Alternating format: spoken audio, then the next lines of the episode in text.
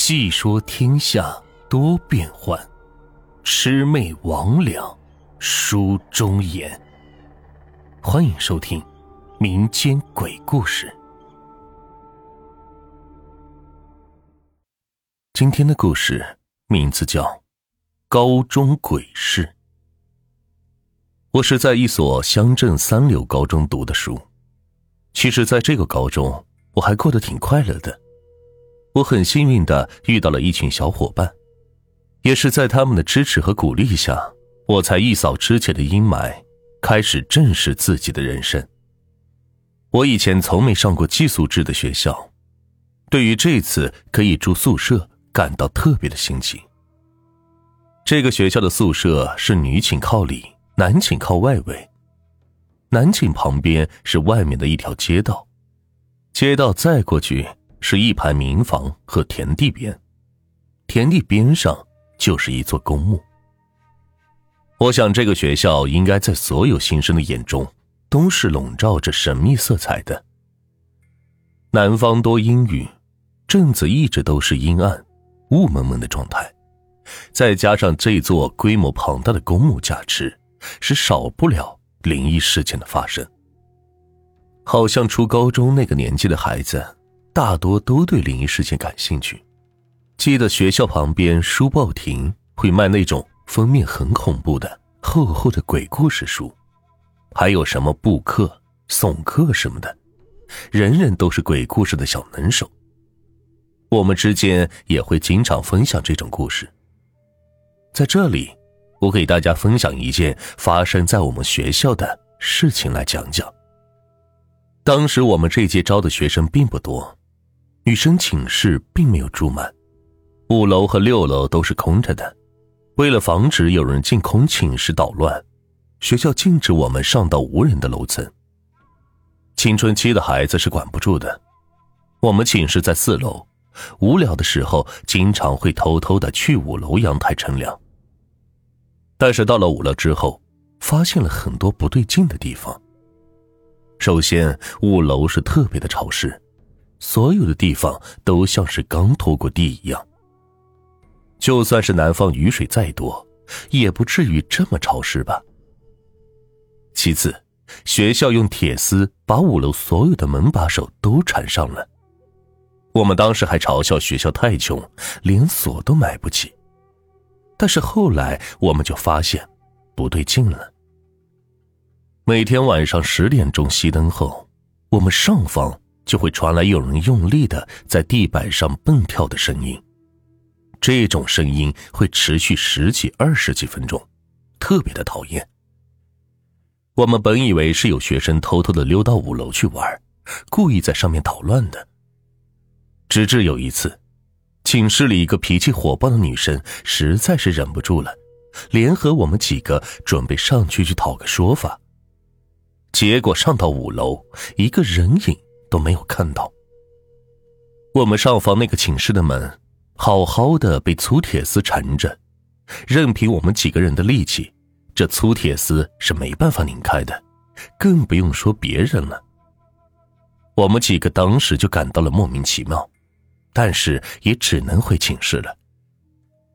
当然，这种情况一直存在，我们也和老师反映过，最终也都是不了了之。我们那栋宿舍的宿管阿姨非常的凶，我们也不敢和她说，说了就会挨骂，她会责怪我们不该往五楼上跑。如果仅仅是这样，还没什么，大家最多是当个传闻。但是有一天，寝室一个女孩和男朋友分手，她一个人偷偷的躲到五楼阳台上去哭，我就跟着她，是跑到了五楼去安慰她。还记得那天天气挺冷的，他就穿了件薄薄的睡衣，很小声的在那里抽泣着，冻得是瑟瑟发抖。我当时就觉得没必要为这种事情搞得自己这么狼狈，就想带他下楼，但是他却有点嫌丢人，不敢下去。我看他冻成这样，就想着去试试背后的房间门能不能推开。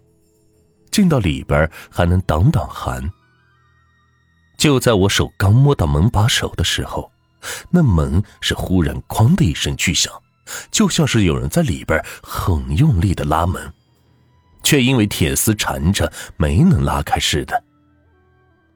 我们都被那声巨响给吓了一跳，面面相觑之下，有些不知道该怎么办才好的感觉。就在这个时候，那门又是“哐”的一声巨响，这一次和上次不同。这门从里边被人拉开了有一巴掌宽的一条缝，门把手上的铁丝都被拉变形了。我和那个女生是对望了一眼，然后是往那门缝里望去，只见里边是一片漆黑中，飘出了几缕头发。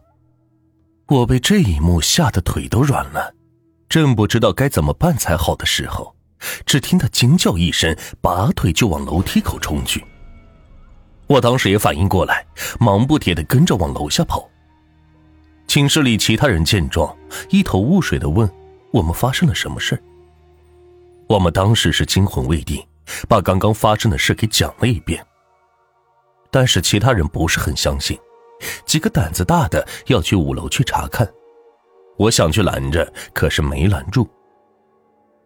几个人上楼之后，没一会儿也都脸色不好的冲了下来。说门是真的开了几分，里边是黑洞洞的，很吓人，但是，并没有看到头发。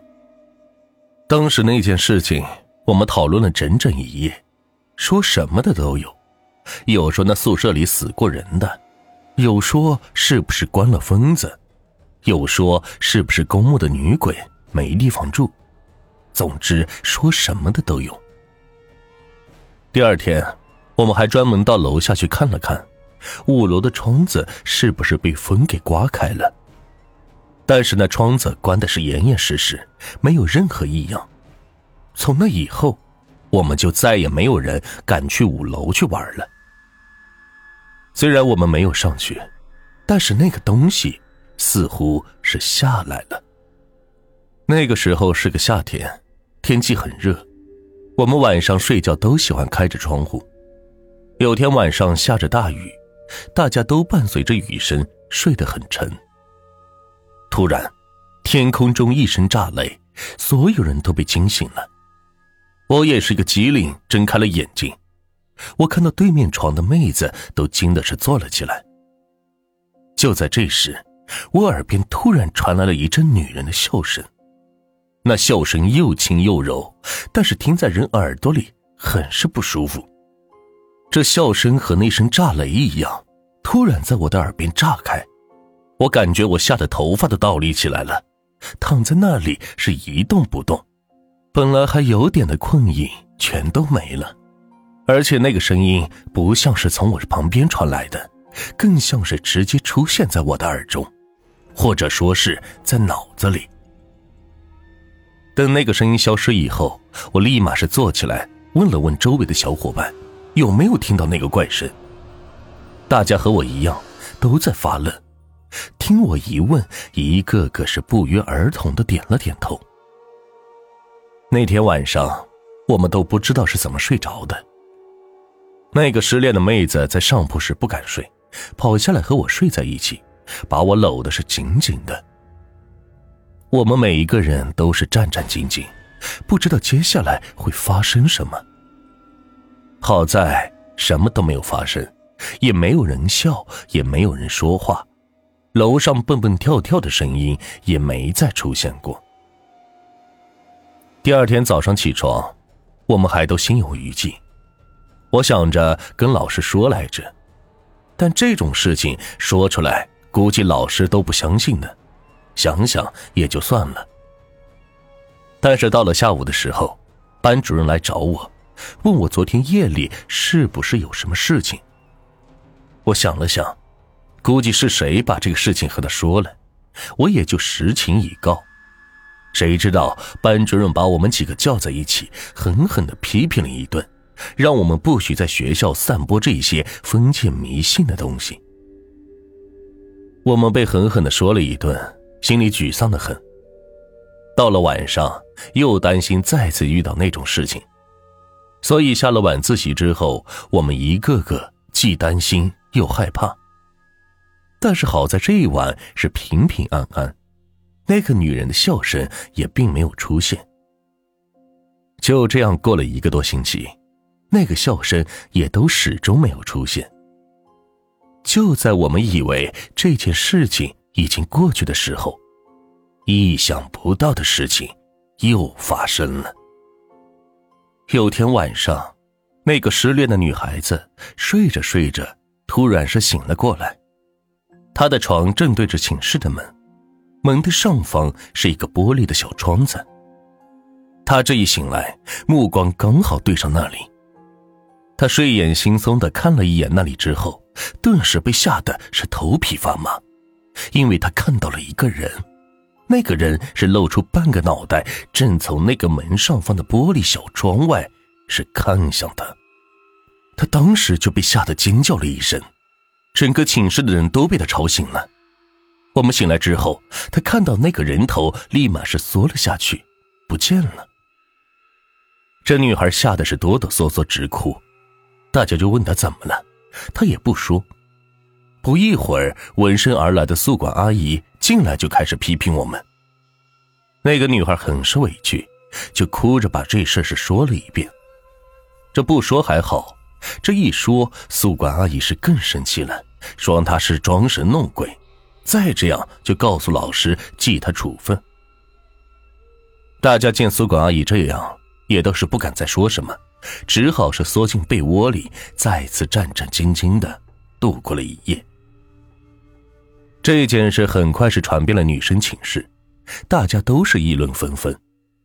那个门最高的地方离地要将近两米多，如果人的脑袋能在那里出现，那肯定得要踩凳子才能够得着。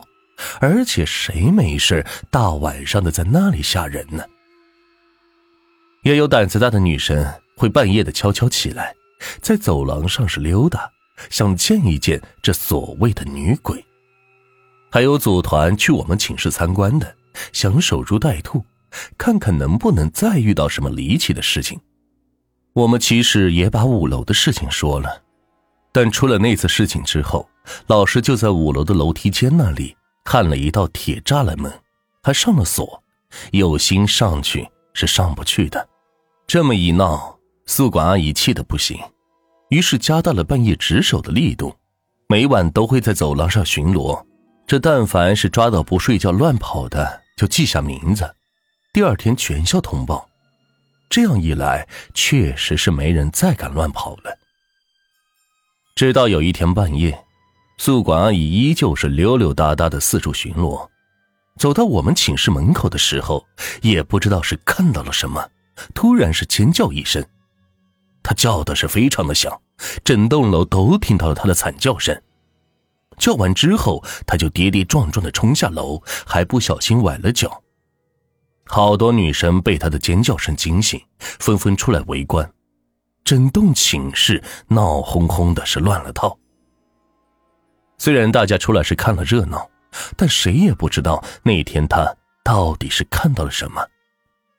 只是从那天之后，学校给每间宿舍的门上都安装了插销，要求所有人晚上睡觉必须从里边把门锁上，而且从那以后。那个宿管阿姨就再也没有在晚上到寝室楼上来巡逻过了。这件事情到这里算是告了一个段落，之后也发生一些诡异的事情，但都没有这件事情吓人。究竟五楼的寝室里边有什么东西？站在我们宿舍门上方小窗的是什么东西？那个宿管阿姨半夜巡逻看到的又是什么？这些事情和外面的公墓有没有联系？没人知道答案。